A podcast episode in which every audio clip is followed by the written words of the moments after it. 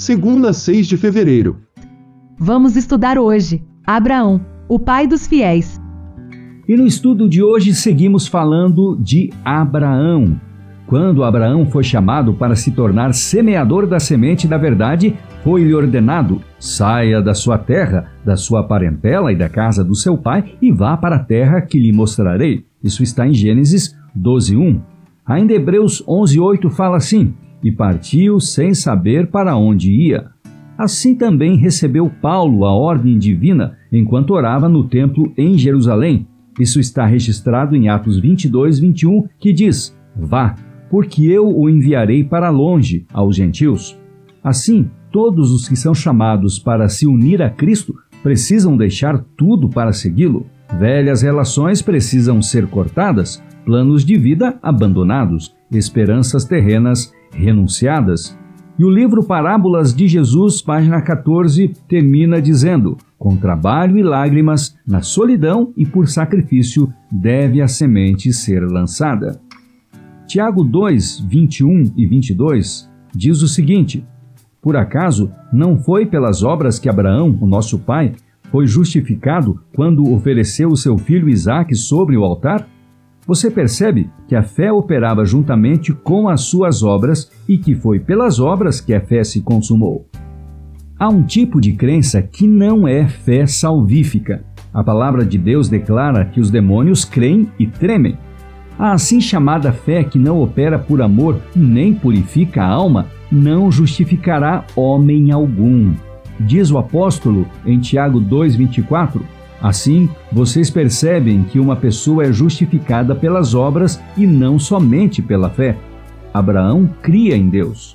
Como sabemos que ele cria?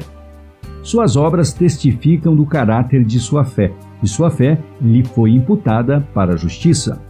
A meditação refletindo a Cristo de 1986, de 6 de março, página 71, diz: Precisamos da fé de Abraão em nossos dias a fim de iluminar as trevas que nos cercam, impedindo a doce luz do amor de Deus e dificultando o crescimento espiritual. Nossa fé deve ser fecunda em boas obras, pois a fé sem as obras é morta. Cada dever executado, cada sacrifício feito em nome de Jesus resulta numa recompensa excelente. No próprio ato do dever, Deus fala e dá a sua bênção. Há muito temos esperado a volta de nosso Salvador mas nem por isso é a promessa menos segura. Logo estaremos no lar que nos foi prometido. Ali, Jesus nos guiará ao longo das vivas correntes que fluem do trono de Deus e nos explicará as providências sombrias pelas quais nos conduziu para aperfeiçoar nosso caráter. Ali contemplaremos com clara visão as belezas do Éden restaurado. Lançaremos aos pés do Redentor as coroas que ele colocará em nossa cabeça e, tocando nossas harpas de ouro, encheremos todo o céu de louvor àquele que está sentado no trono. O Lar Adventista, página 450, com referência ainda a 1 Coríntios 2,9, diz assim: que tudo que é belo em nosso lar terrestre nos lembre do rio de cristal e dos verdes campos, das árvores que balançam e das fontes vivas, da cidade resplandecente e dos cantores de vestes brancas de nosso lar celestial. Um mundo de beleza que nenhum artista consegue desenhar, nem palavras humanas podem descrever.